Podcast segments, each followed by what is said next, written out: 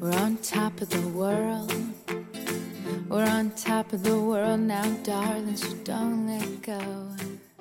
Morning, guys，各位同学，大家早上好，我是姚老师，Welcome back，欢迎回到我们的英语口语每日养成每日一句 Express to Impress。今天的话呢，就要给大家这样一个句子，说你再也找不到更相爱的人了。这个台词呢，是我从《Desperate Housewives》Season One Episode Two 当中衍生过来的。我们先来看一下这样两句话。I've never seen two people more in love. I mean, she's never gonna find that kind of chemistry with another man. I, I've never seen two people more in love. I mean, she's never going to find that kind of chemistry with another man. I've never seen two people more in love. I mean, she's never gonna find that kind of chemistry with another man. I've never seen two people more in love. I, I've never seen two people more in love. I mean, she's never going to find that kind of chemistry with another man. 这两句话什么意思呢？我再也没有见过比他们更相爱的了。她再也不能找到另一个跟她如此擦出火花的男人。在整句话的朗读过程当中呢，注意一下这里的 kind of 可以连读变成 kind of。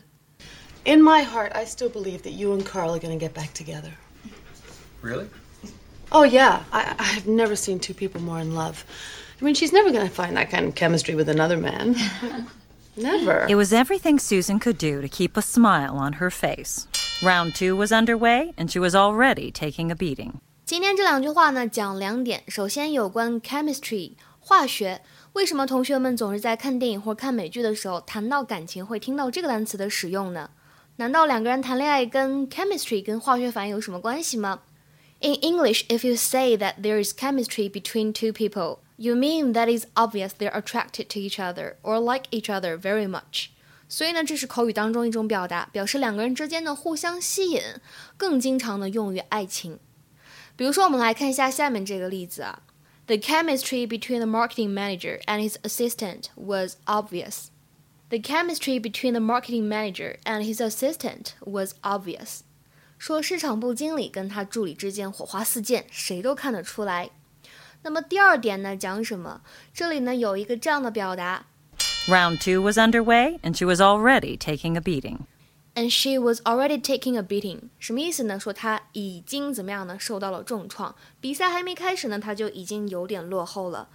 Beating 在英语当中呢，可以用来表示 defeat，defeat 失败，failure。比如说看这句话，We took a beating in our last match。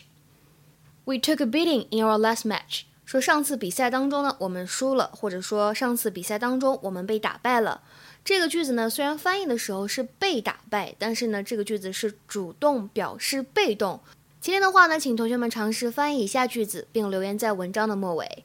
这是一个汉译英，说民主党人将会被击败。这句话怎么来翻译呢？看起来比较简单。注意我刚才说的主动表被动哦。OK，那么今天的分享呢，就先到这里了。See you guys tomorrow，明天再会。